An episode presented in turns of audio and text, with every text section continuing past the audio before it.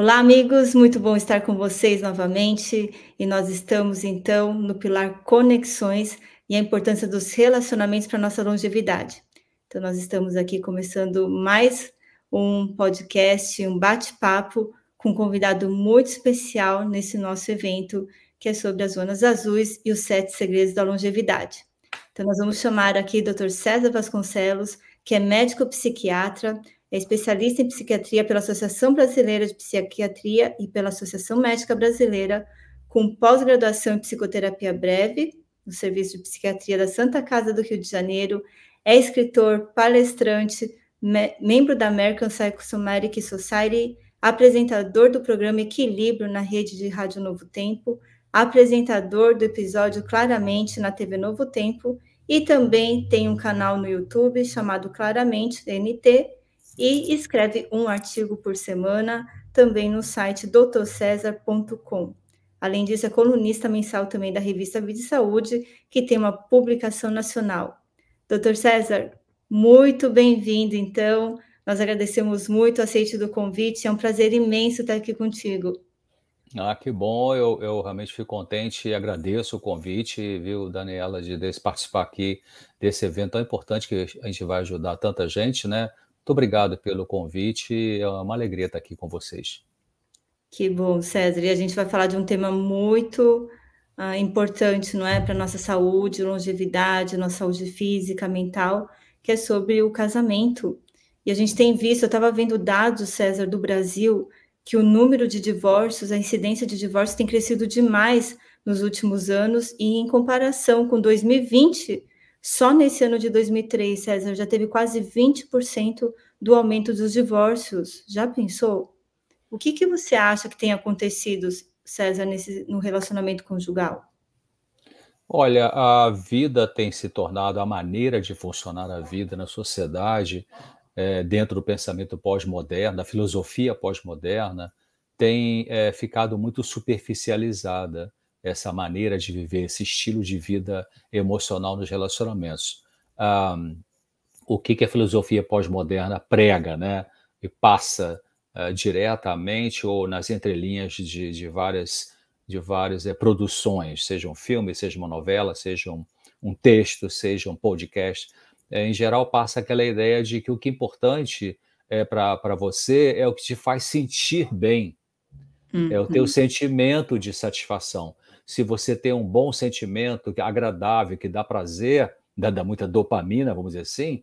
então isso aqui é válido. Agora, se você não sente, então, olha, é melhor você descartar, é melhor procurar aí um, uma outra saída. Então, quer dizer, é, é colocar. Um dos problemas é esse, é colocar a noção de amor em cima do que se sente.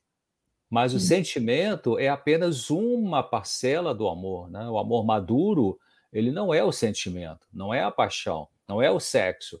O amor maduro, ele faz com que a pessoa tenha paciência com o outro, a gente vai falar sobre isso depois, né? tenha tolerância, é, aprenda a perdoar, é, e principalmente aprende que é, num relacionamento conjugal em que se casou por amor, mesmo casando por amor, tem momentos que o sentimento não está muito agradável. Isso é o normal dentro da relação humana. Então, muitos divórcios acontecem por conta dessa dificuldade de é, viver um amor mais amadurecido, que é uma coisa que a gente vai aprendendo dentro do relacionamento. Mas então as pessoas que ficam muito baseadas na sua felicidade pessoal, dependendo do que sentem, então quando o sentimento vai ficando meio complicado, meio difícil, porque é, no namoro, no noivado é tudo maravilha, mas quando entra para viver na mesma casa, sob o mesmo teto, aí vão ter dificuldades naturais de relacionamento de duas pessoas diferentes. Aí é onde o amor precisa entrar em ação. Né? Como assim? Tolerando, entendendo que o outro é diferente, perdoando, uh, não ficando cobrando. Então, a juventude hoje tem dificuldade disso. Né? Eles querem sentir muito o prazer, seja na área afetiva de paixão, de romance e na área sexual, genital. Então, se isso aí dá algum probleminha, já querem pensar em separar, vai arranjar outro parceiro, outra parceira, porque realmente não estão entendendo ainda o que é o amor maduro.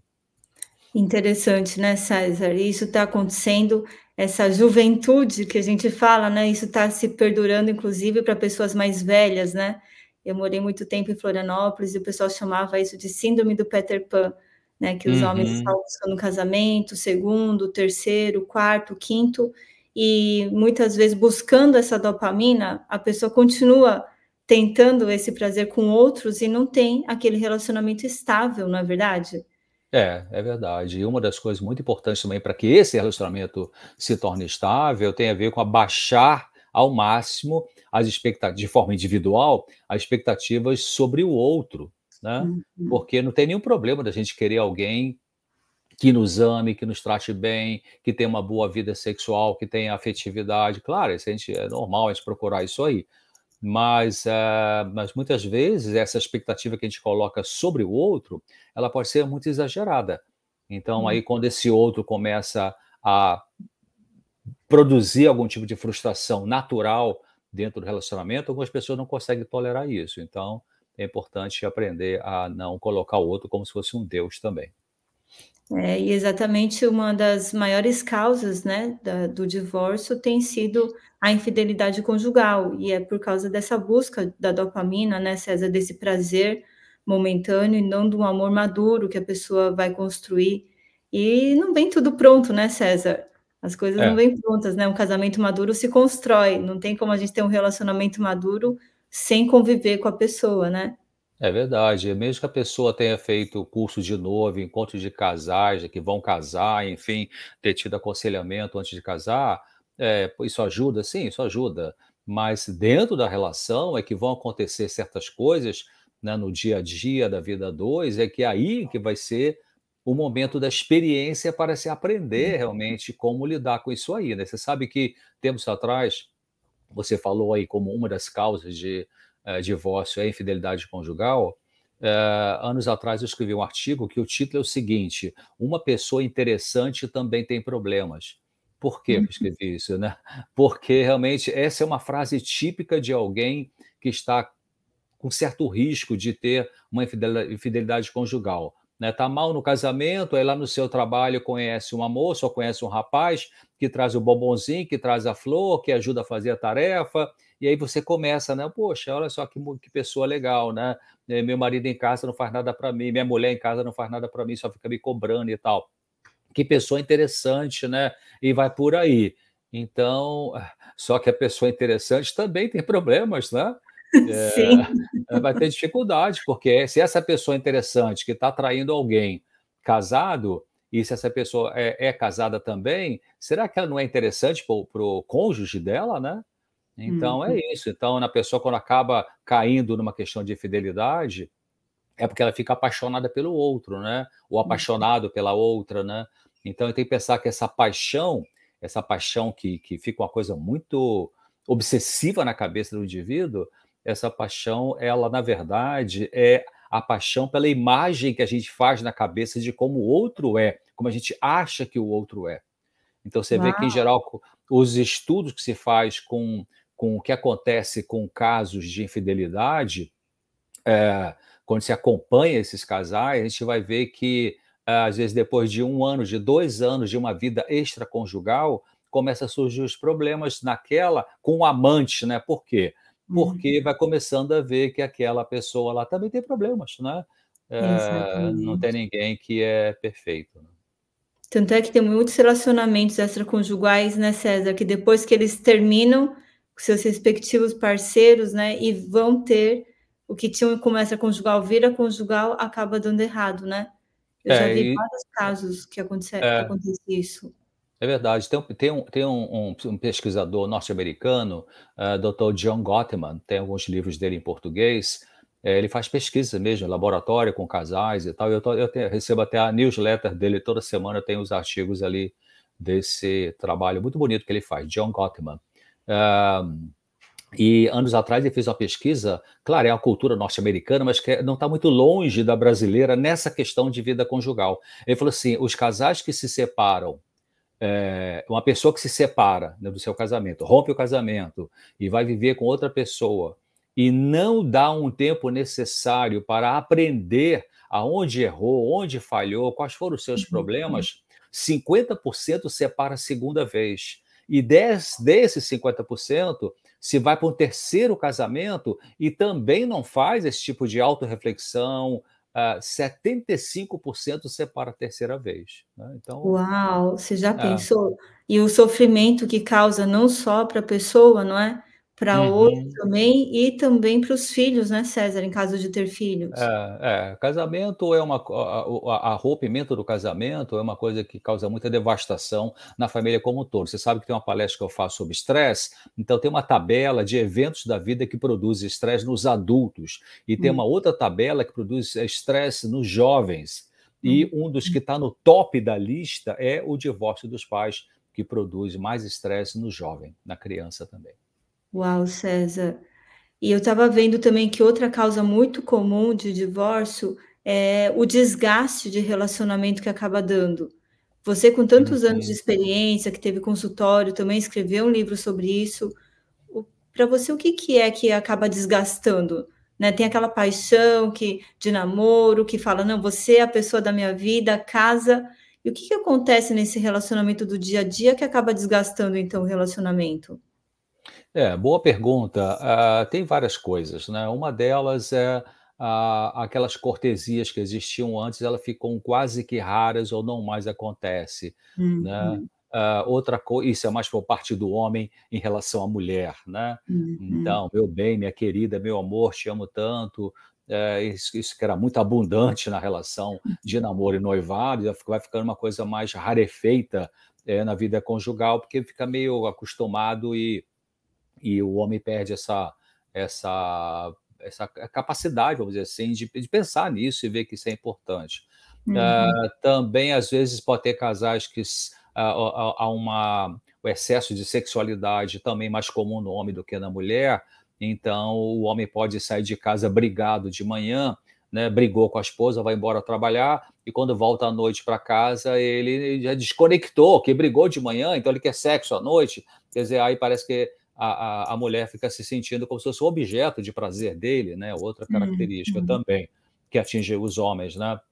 Uhum. Uh, em relação às mulheres, é comum também que vai desgastando o casamento, é uma mulher que nunca elogia o marido, uma mulher que é dura em relação a elogiar o marido, uma mulher que ela não tem essa, essa pelo menos a verbalização do valor do seu esposo e tem atendi muitas mulheres que diziam: não, ele trabalha muito, se eu ficar elogiando o trabalho dele, aí que ele vai meter a cara no trabalho, vai me deixar de lado. mas pode ser, mas você sabe, Dani, pode ser exatamente o contrário. É, porque, olha, é uma coisa interessante, alguns estudos mostraram isso, de que é, qualquer pessoa pode te elogiar pelo seu trabalho, pela sua produção na vida enfim, de trabalho mesmo, mas é, nada como um cônjuge elogiar faz uma diferença, né? Então, Uau, César, que ah, interessante. É, muito interessante isso. Então, quer dizer, se um marido vive com uma mulher que raríssimas vezes elogia a ele pelo que ele faz, né, vai ralar, trabalha duro, fica é, até tarde para trazer um conforto para a família, ela nunca elogia isso, também vai desgastando, né? Se o uhum. camarada é um cara de boa moral, de bons princípios, ele não vai pular cerca para procurar outra mulher né, que gratifique nessa área. Então, mas ele vai ficar sofrendo, ele vai ter, vai ter depressão, vai ter, sei lá, vai ter uma frustração difícil, né?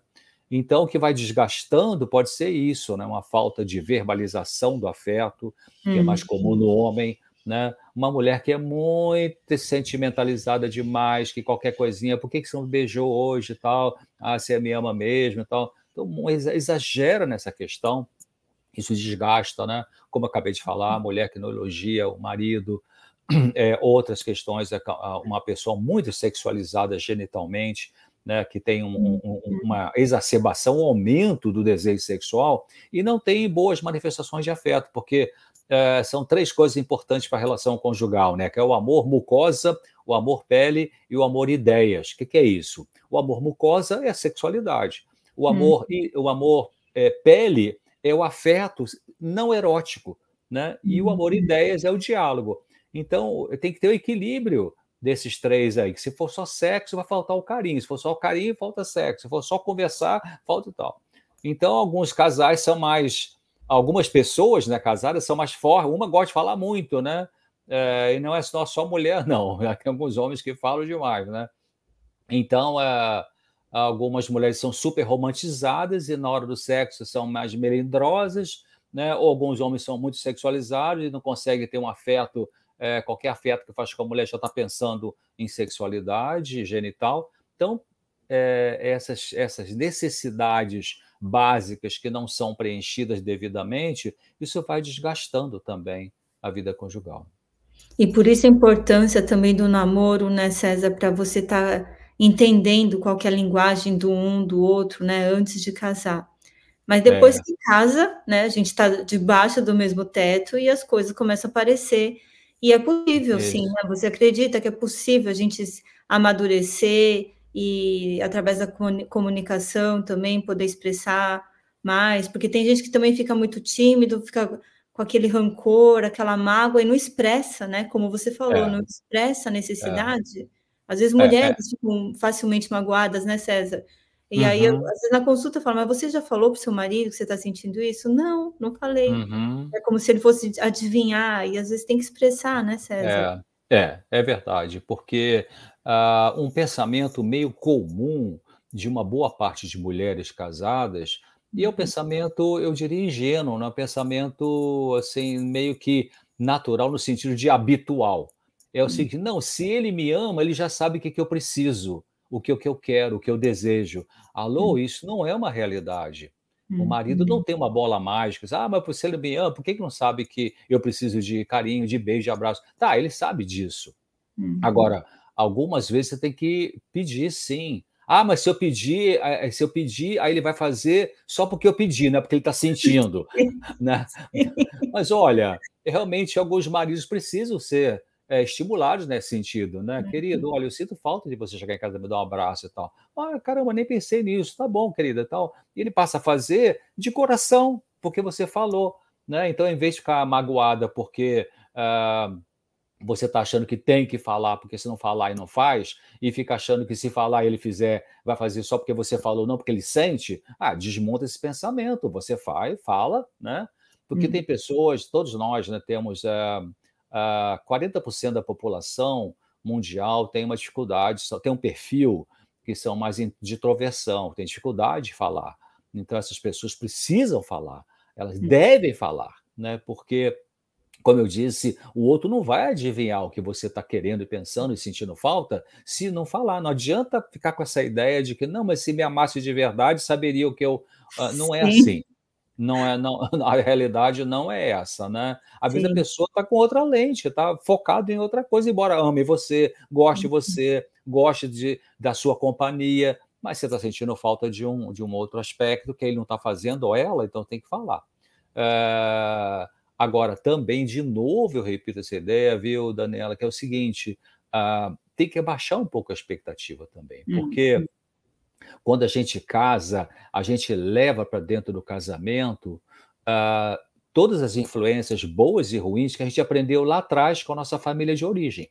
Né? Uhum. Aquele modelo que a gente viu com o pai e com a mãe, o pai, o pai beijava a mãe, a mãe beijava o pai, eles eram carinhosos, não eram carinhosos, eles conversavam, uhum. eles quebravam o pau na frente de todos os filhos, brigavam, ou não, eu tinha mais é, é, prudência, até eu diria, ia lá no seu quarto, trancava ali, resolvia suas pendências. Como é que é esse modelo dessa família de origem? Então, aquele modelo a gente incorpora de certa forma e leva para dentro do casamento. Então, uhum. quando a gente está de frente para o oficiante do casamento, né, o juiz de paz, ou no cartório, ou sei lá, no padre ou pastor, e ali faz o casamento religioso, civil, uh, não tem como você zerar né, a influência do passado para que não interfira nessa vida conjugal atual. É, porque quando... tem gente que acha que casa, né, César, com aquela pessoa. A minha avó sempre falava: quando casa, você casa com a família. Então, uhum. Então, veja a família antes, não é como que aquela pessoa lida com a família, como que são os hábitos da família, porque aquela história toda vai para dentro do casamento, né, César? Sim, é verdade. É, não tem como. Então, por exemplo, uhum. se uma mulher teve um pai uh, autoritário, um pai com problemas com álcool, por exemplo, e, e, ela jurava, quando jovem, de pé junto, jurava de nunca vou casar com um cara que gosta nem bombom que tem licor dentro, né? Uhum. O que, que uhum. acaba acontecendo? Acaba casando com alcoólico. Né? Uhum. E tem a pesquisadora americana, Margie Scarf, tem um livro dela, acho que deve ser a tese de doutorado dela, muito interessante, e ela levanta essa pergunta: por que, que, por que, que tantas vezes, né, às vezes é, tantas vezes, existem casamentos em que a história de sofrimento nesse casamento ela existiu lá atrás, né, com, com o pai de, da noiva ou, ou, ou os pais do noivo. Por quê? Então parece que as crianças e os jovens vão aprendendo a lidar com os sofrimentos da família de origem, de maneira que a lente que constroem para poder enxergar a realidade é como se fosse assim: não, a realidade é essa. Eu aprendi sofrendo, eu sofri muito com meu pai alcoólico, que chegava em casa e quebrava tudo, e batia na minha mãe, e batia em mim, nos meus irmãos. Uhum. Então a vida é mais ou menos assim. Então eu vou casar, depois que casa com um cara meio violento, ah, é mais ou menos assim. Não, não é assim. Uhum. Então o importante é a gente pensar é, o que será que dentro do meu casamento eu estou repetindo de maneira ruim que eu aprendi lá com meu pai e com a minha mãe. Uhum. A gente tem que dar uma olhada para isso, porque é difícil, assim como o arco-íris, o arco-íris são sete cores, um arco-íris divino, né? São sete cores. Mas, então você não sabe exatamente onde termina uma cor, onde começa a outra. Ali tem um degradê né? Tem uma uhum. gradação ali, pum, passa a ser outra cor e aqui era antes outra cor. Então, no uhum. casamento é mais ou menos assim. Você não sabe exatamente, vamos supor, ter um conflito no casal. Conflito X, né? Falta de diálogo, ou falta de sexo, ou, ou influência de parentes, seja qual for o conflito que está perturbando aquele casal. É difícil você separar exatamente, não, daqui até aqui, o problema é do casal em si, aqui agora, presente, hoje, 2000, né? E, enfim, 23, 24, a separar isso de, o, do que é que foi do passado. Então uhum. se mistura, né? Alguém que teve um, vou usar o mesmo exemplo, que teve uma moça que teve um pai abusivo, né? verbal ou fisicamente, e que depois casa com um marido autoritário, é...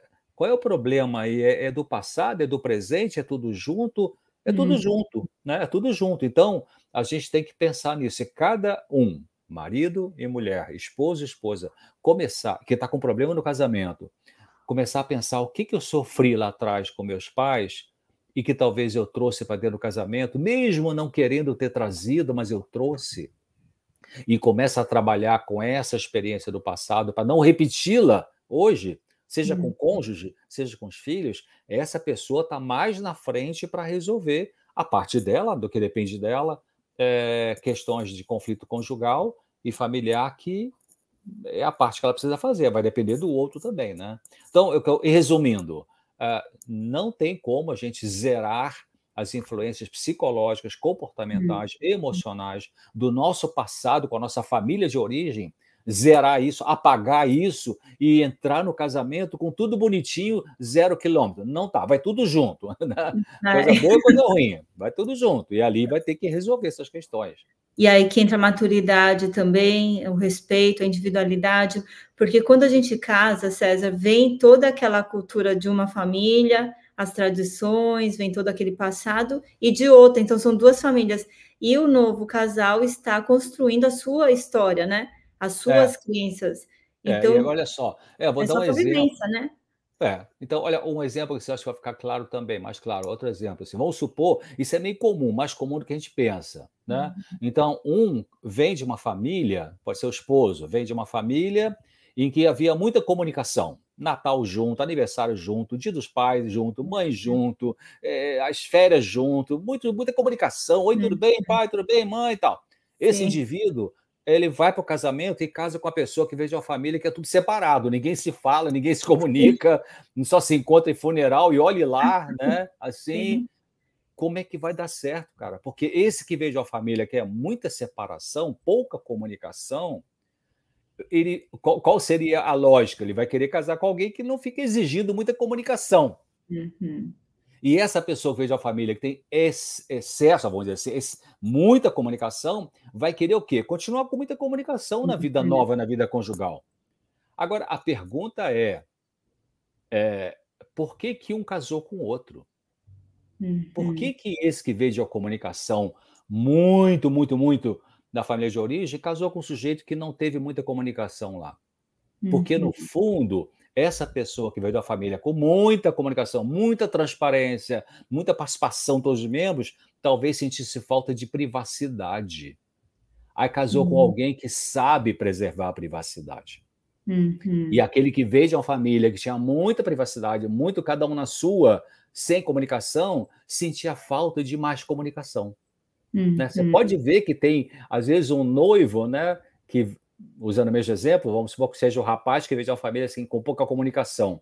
Durante o namoro noivado, ele adora ir na casa da noiva, da namorada. Por quê? Porque elas se comunicam, se falam, legal, e ele não tinha isso na casa dele. Uhum. Agora, quando chega dentro do casamento, aí vai ter que dosar. Aí é que é o, a prova dos nove, né? Porque cada um vai ter que segurar a onda e não exigir do outro que seja igual como foi na família de origem. Porque uhum. senão destrambelha, né? Aí. Aí vai ter que criar realmente, vai ter que amadurecer, né, César, e construir essa história. Construir muito, essa história, exatamente. Aí vai fazer um novo formato, é, aproveitar o que foi bom da cada, cada um da família, né? Sim. É, e não pode ser maravilhoso, né, César? Pode ser maravilhoso, né? É, isso. Pode ser bom, né? Verdade. É. E muito do divórcio também, César, acontece quando tem o, o primeiro filho, né? Ou quando o filho vem, aí você tem toda uma crença também de, da sua família e o cônjuge tem outra e vai querer educar aquele filho, é nessa religião, não é nessa religião, é nessa escola, não é nessa escola, como é que idosa, né? Um pai que era autoritário e, a, e aí você quer ser mais autoritário e o outro é mais liberal, pode fazer tudo. E isso também só vem com amadurecimento, né, César? É, com amadurecimento. Por isso que nós cristãos temos uma recomendação muito forte, né, uhum. de em relação ao que se chama no mundo cristão de julgo desigual, né? Uhum. Julgo desigual você casar com alguém que mesmo que te ame, é, mas tem uma filosofia de vida diferente da sua. Pode uhum. ser uma uhum. religião diferente, pode ser uma forma de ver a vida diferente, pode ter um sentido para a vida diferente da sua. E aí? Porque isso, antes do casamento, isso, ah, não, eu respeito a religião dela, eu respeito a religião dele, eu até vou levá-la lá, não tem problema, levo na igreja e tal, até vou lá e tal, quê? Mas e aí? Vai fazer um happy hour sexta-feira à noite, no sábado, enfim, no dia que a pessoa guarda lá o dia, uh, ou não vai. Um não quer uhum. bebida alcoólica, outro vai querer. Um quer botar o filho, como você falou, na escola dessa filosofia X, e outro quer botar na filosofia Y, oposta dessa aí. Uhum. E agora como é que vai ser? Né? Então, tem que pensar antes, né? Se bem que eu acredito, viu, doutora Daniela, eu acredito, querido, o seguinte, de que talvez o pior julgo desigual na, na filosofia cristã uhum. não, é nem, não é nem a pessoa estar tá casada com alguém que tem uma outra religião, é, que é complicado, mas é a pessoa estar tá casada com alguém que é da mesma religião, mas que um é espiritual e o outro não é. Hum, hum. Um gosta das coisas espirituais e o outro é meio só pro forma, sabe? Hum, e hum. aí eu acho que isso deve ser bem doloroso viver uma situação, porque quando se casa com alguém que é de outra igreja ou de outra filosofia religiosa e tal, já sabia disso, né? Já vai esperar que não vem é, tudo em harmonia. Mas quando se uhum. casa com a mesma filosofia e tal, e depois lá dentro da vida conjugal, um chuta o balde em relação à espiritualidade e o outro é sério nisso, Aí pode ser difícil. Né? Uma é. coisinha rápida, só voltando, você tinha falado na uma pergunta, duas perguntas para trás aí sobre a questão, você levantou a questão do diálogo, né? Hum. É uhum. muito importante ah, quando a gente falou sobre falar, né? Não ficar hum. adivinhar o que o outro quer. Também é muito importante no diálogo, quer dizer, não tem como resolver problema conjugal se não tiver diálogo, tem que ter diálogo. E nós, homens, somos, homens, somos mais duros também em relação a isso, né? A gente uhum. acha que tendo potência sexual está tudo ótimo para a mulher e não é assim a coisa, né? De ter uhum. conversa, diálogo, às vezes diálogo difícil. Anos atrás, estava no início da minha carreira como psiquiatra, eu li um livro do Carl Roger, um livro interessante, uh, e ele, ele falou, às vezes, às vezes, às vezes lê um livro e tira uma ou duas frases, né?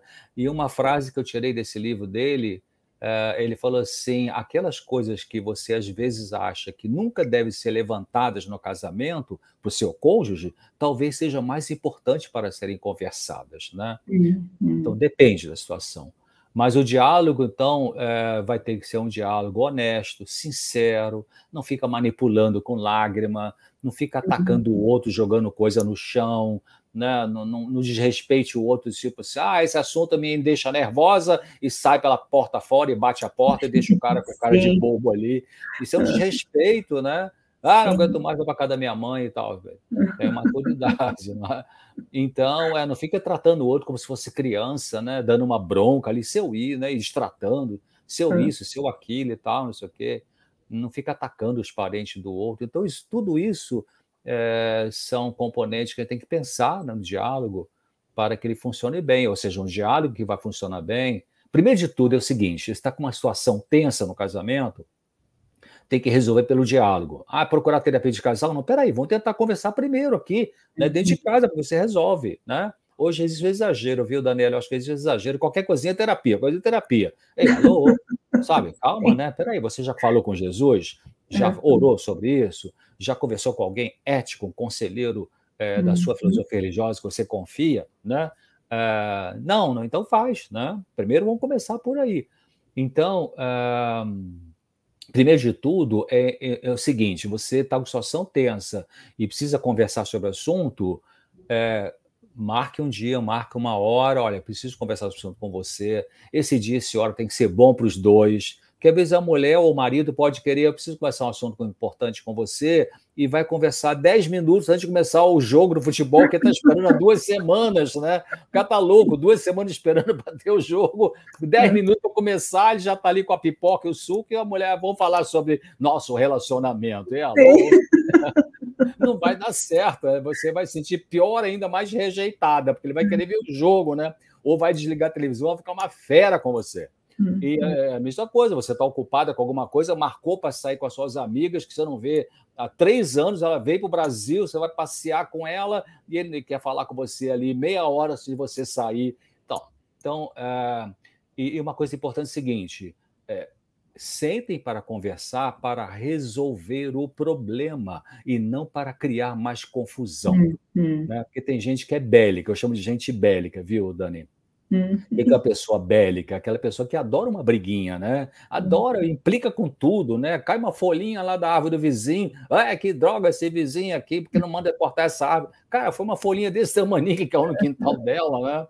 É, então, é, isso, respeito na conversa, ter um uhum. foco nessa conversa, é, não ficar atacando o outro, depreciando o outro, xingando o outro, deixar o outro falar para você, escutar, escute o que o outro quer dizer. Né? Uhum. Claro, tem a pessoa que é muito prolixa, começa a falar e fala meia hora. Então, você, você quer parar um pouquinho? Eu já entendi o que você quer dizer, deixa eu falar um pouquinho. Tem que ser uhum. firme. E se o outro, e se um dos dois começa a ficar abusivo verbalmente, o que é ficar abusivo verbalmente? Xingando, falando alto, seu isso, aquilo, você tem o direito de dizer: olha, se você continuar desse jeito, eu vou precisar me retirar eu quero resolver o problema, quero conversar com você. Mas se você ficar me depreciando, me atacando, me xingando, desculpe, eu vou levantar e vou sair. Hum. Aí você disse isso e o outro então parou, refletiu, oh, desculpe, realmente eu perdi o controle, todo mundo ganha. Mas se hum. continuar, você levanta e sai. Você tem hum. direito de fazer isso. E de, ó, depois, quando tiver mais calmo, mais calmo, eu volto a falar esse assunto. Mas agora não dá mais. Então, são características que podem ajudar numa discussão, né?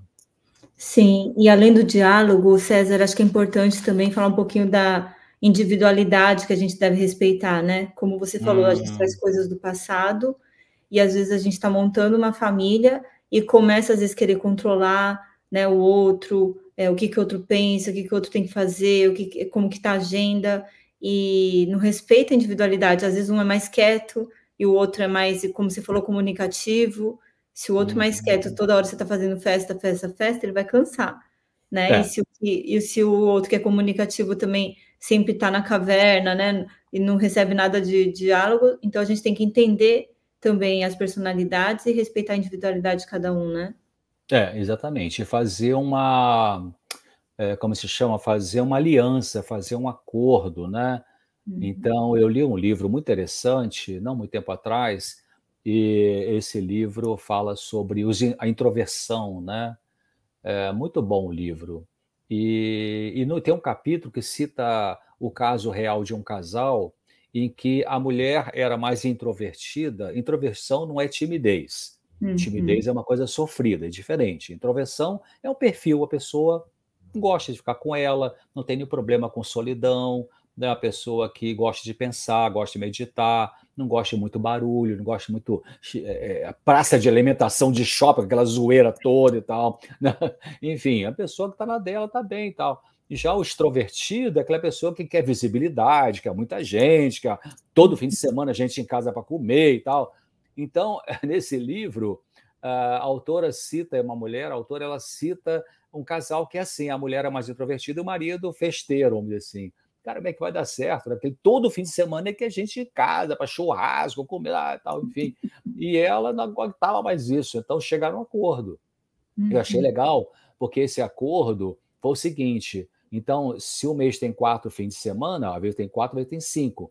Então, tá bom, vamos fazer assim: um fim de semana você chama todo mundo, os amigos e tal, ou dois, e dois não, né? Intercala. Mas, além disso, também teve o seguinte: ele entendendo que ela tem esse perfil, né?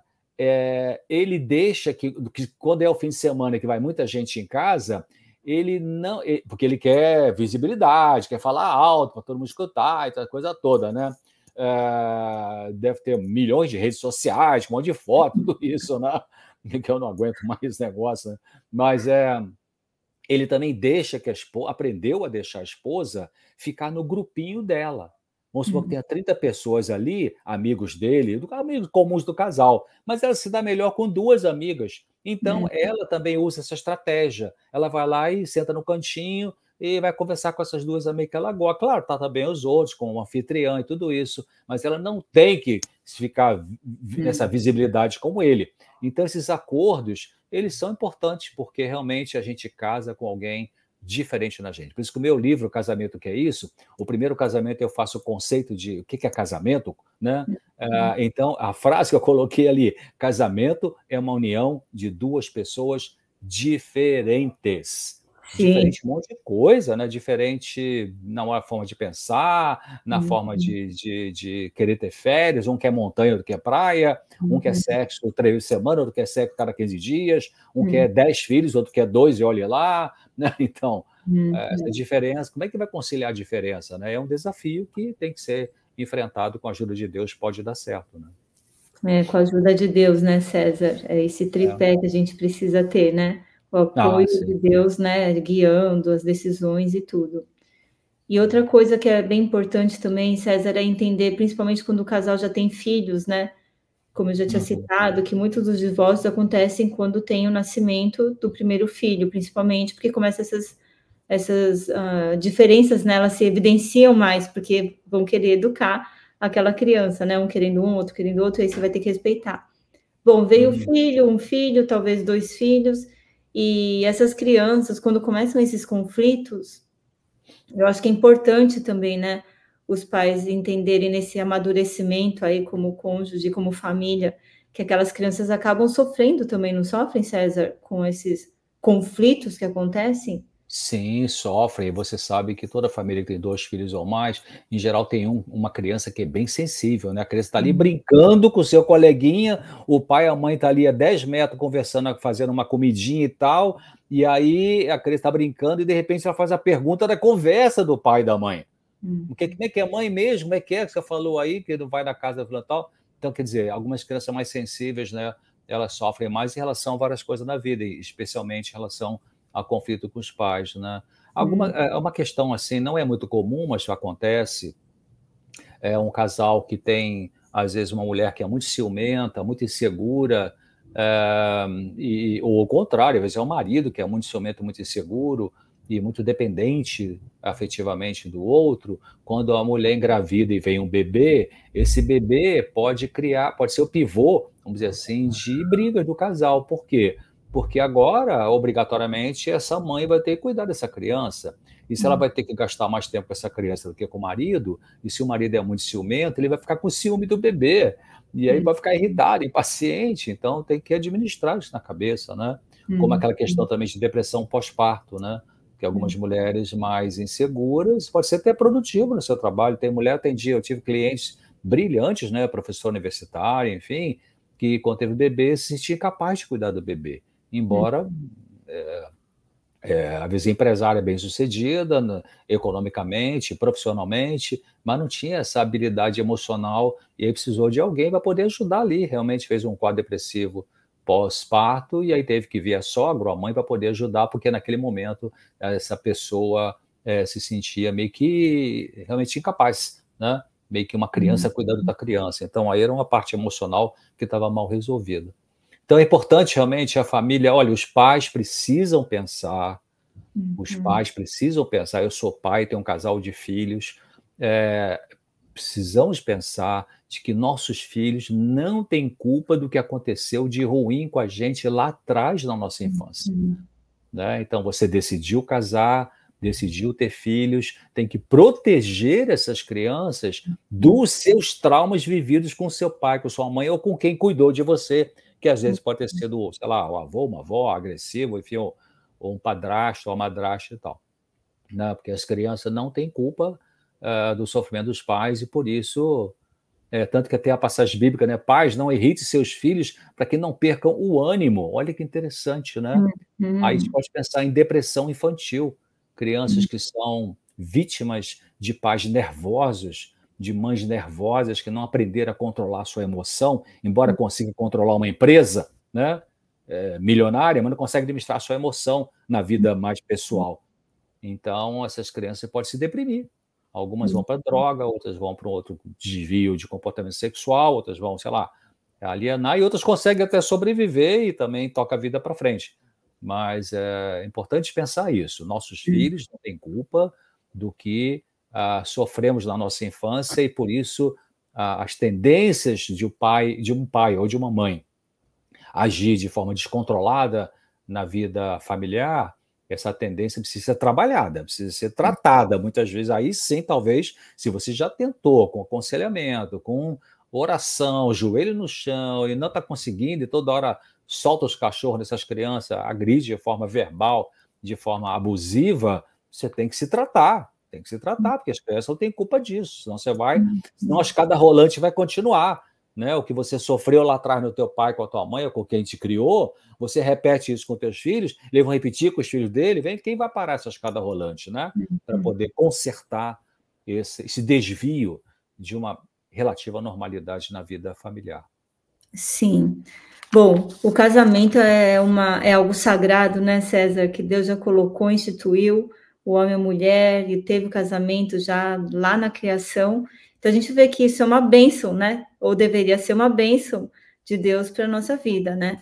Agora, mesmo para aqueles casais que você fala que a gente está aqui né, conversando sobre longevidade, a importância da saúde, não ter como a gente ter saúde, desfrutar de uma mente feliz e estar tá com um casamento que não está indo muito bem.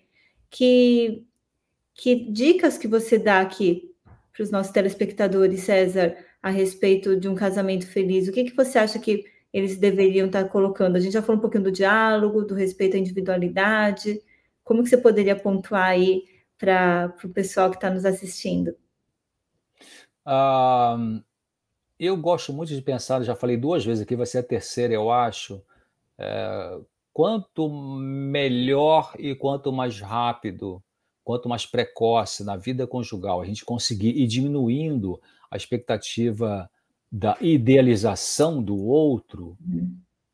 melhor é, é, funciona esse casamento, porque as tensões vão diminuir, porque você uhum. não vai, você vai diminuir a, a expectativa que você tem de que o outro vai responder para você em termos de comportamento, né? É, como você sonhava.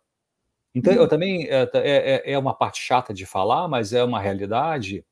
Também, quanto mais cedo a gente conseguir aceitar que o outro não é o ideal que a gente gostaria que fosse, e não tem nenhum erro em você querer uma pessoa ideal, uhum. não tem nenhum uhum. erro. Nós, vamos, nós somos criados para um relacionamento ideal. Né? Uhum. Deus não criou a gente, né, Dani? Deus não criou o ser humano para ter um, relacionamento medíocre, né?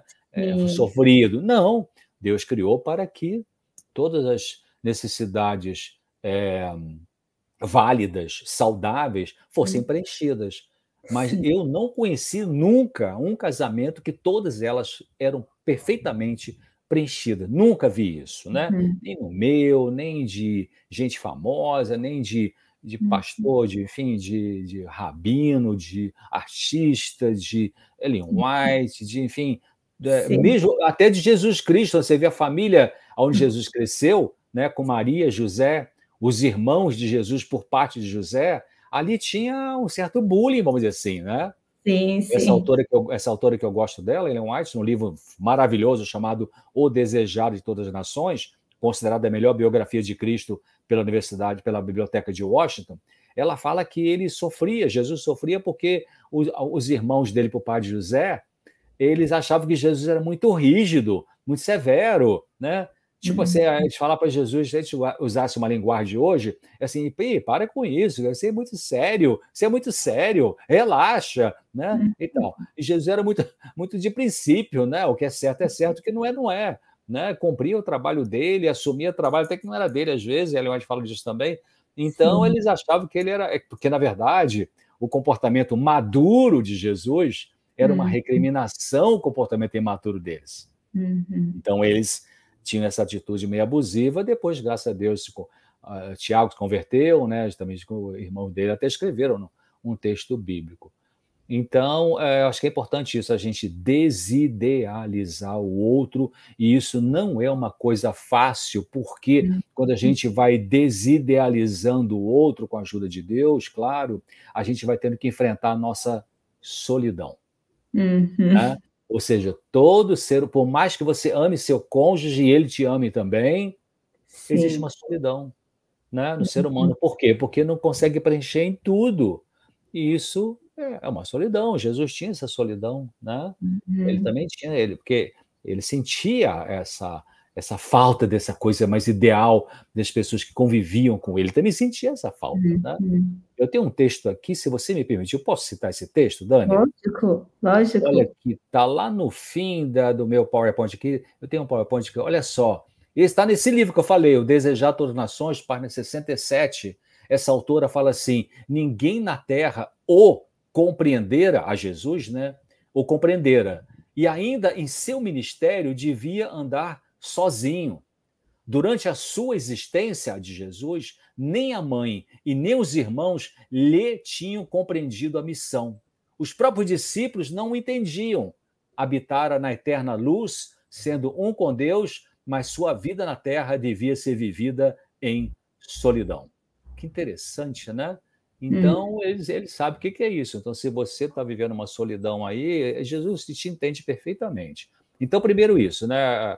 É, primeiro não, concluindo a ideia, é, desidealize o outro, a, a, seja tudo que é possível para amar essa outra pessoa, mas realmente tira ela do andor, né?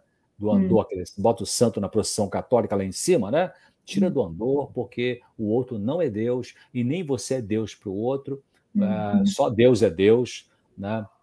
E isso significa que Deus vai te dar força para você lidar com a desidealização. Né? Isso é importante para um segmento aí da, da vida conjugal. Eu acho que o número um tem que ser só Deus mesmo, viu, Dani? Só Ele que é. Uh, não, não vai trazer frustração, embora a gente tenha perguntas para Deus que não, talvez não tenha resposta nessa vida, né? É, mas a gente sabe pelo relato das Escrituras e por aquilo que vai mostrando em nossa vida como que Ele é bom, é misericordioso, é paciente, é bondoso, é compreensivo, é amigo, né? Então nunca falha o cônjuge que a gente ama e que nos ama falha às vezes, né? Porque uhum. não somos perfeitos. É isso aí, César. Muito obrigado. A gente já está encerrando aqui o nosso tempo. Infelizmente, porque por mim eu ficaria conversando com você aqui o dia todo, mas agradeço demais, César. E eu queria que você falasse um pouquinho onde que as pessoas podem te encontrar, que você tem um canal no YouTube, né? Você está na Rádio Novo Tempo, tem revista, uhum. tem livro. Fala um pouquinho aqui dos seus canais. É, então, toda semana uh, eu escrevo um artigo novo, uma página e meia. Eu sei que o pessoal gosta mais de vídeo, né? Mas quem gosta ainda de ler, uma página e meia, então não vai gastar muito tempo, com temas de saúde emocional, temas variados, né? Saúde mental. Toda semana eu escrevo um artigo novo que está no doutorcesa.com. Doutor hum. por extenso, está aí, você pode ver no, no, no, na sua tela, né? Uhum. Doutor por extenso, César com S no final, não é com Z doutorcesa.com, toda semana um artigo novo. Também tem os livros que eu publiquei, foram publicados pela CPB, que é uma editora, né, Casa Publicadora Brasileira. O site dela é cpb.com.br.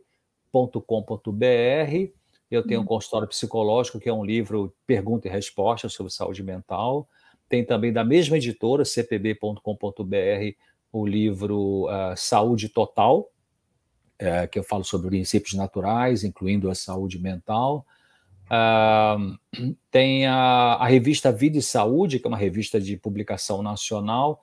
Todo mês eu tenho uma, uma coluna ali, eu tenho uma, uma, uma sessão, uh, cpb.com.br, a revista Vida e Saúde, você pode fazer assinatura, tem o 0800 lá no site da CPB e todo mês tem uma matéria que eu escrevo ali.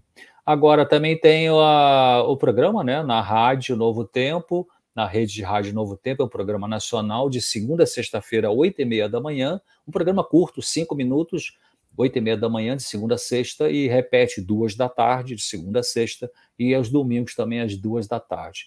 É na rádio, né? Esse, é esse é, na, é na rádio. rádio. Esse é na rádio. Hum. E tem o meu canal do YouTube, que é o youtube.com barra é, claramente NT, de Novo Tempo, você bota YouTube do César Vasconcelos, psiquiatra, tem ali meu canal, né? Uhum. Mas o uhum. canal oficial é youtube.com barra é, claramente NT. E uhum. os programas que eu faço na TV, na TV Novo Tempo, toda quarta-feira tem um programa ao vivo, quatro da tarde, que repete na quinta, oito e meia da manhã, você também, né, Dani? Com o doutor Luiz, vocês uhum. dois lá estão na segunda-feira. Então, é um programa que eu participo na, na quarta-feira e você pode ver no YouTube também.com barra Vida e Saúde NT. De novo uhum. tempo, ali você rola a página, estão todos os, os programas, os episódios né, gravados ali uh, nesse canal.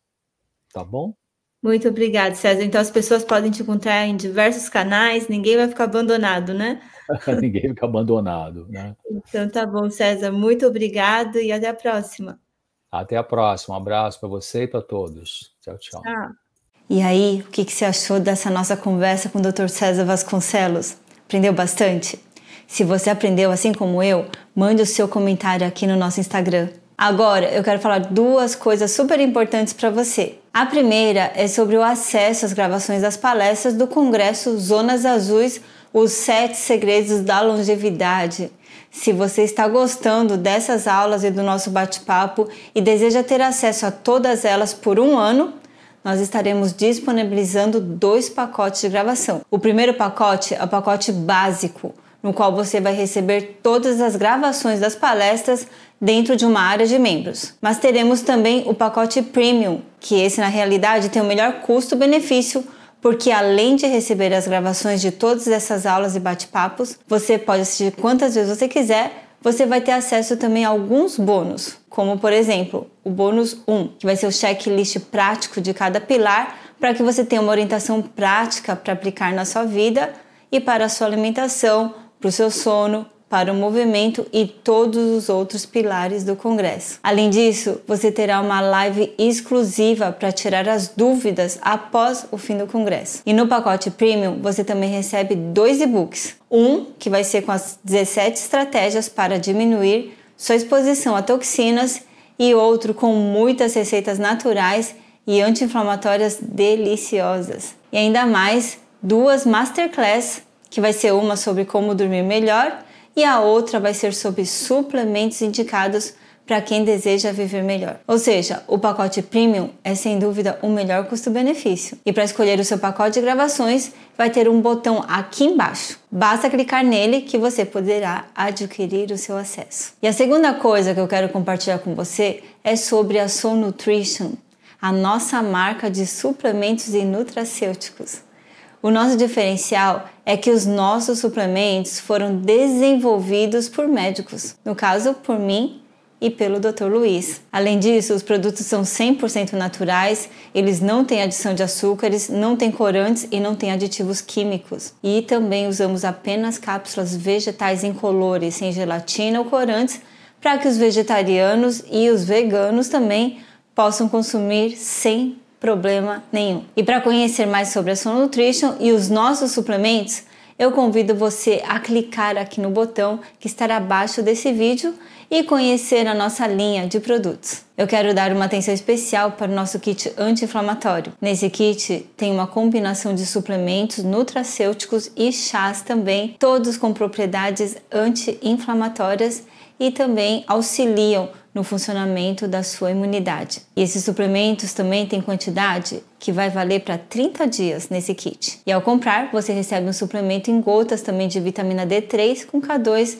que é uma combinação perfeita de vitaminas que vão auxiliar no metabolismo do cálcio, fortalecer os ossos e auxiliar no funcionamento da sua imunidade. Um suplemento de cúrcuma e piperina que combina o efeito anti-inflamatório da curcumina com a piperina para melhorar a sua absorção e um suplemento também chamado Mais Imune, que contém zinco, selênio, vitamina C, geleia real e beta-glucanas de leveduras para fortalecer o seu sistema imunológico, além de dois chás. A infusão de alívio, que é uma seleção de plantas medicinais com propriedades anti-inflamatórias, para ajudar você então a desinflamar e reduzir dores que você pode sentir no seu corpo. E a outra infusão é a infusão de pureza, que é um blend de chás que favorecem a eliminação de toxinas. Para adquirir seu kit, você só precisa clicar no botão abaixo desse vídeo e se você comprar ao longo do congresso, você receberá um frete grátis para qualquer região que você more no Brasil na compra de um ou mais kits. Eu espero que essas duas oportunidades possam ajudar você na sua jornada para viver melhor e mais tempo também.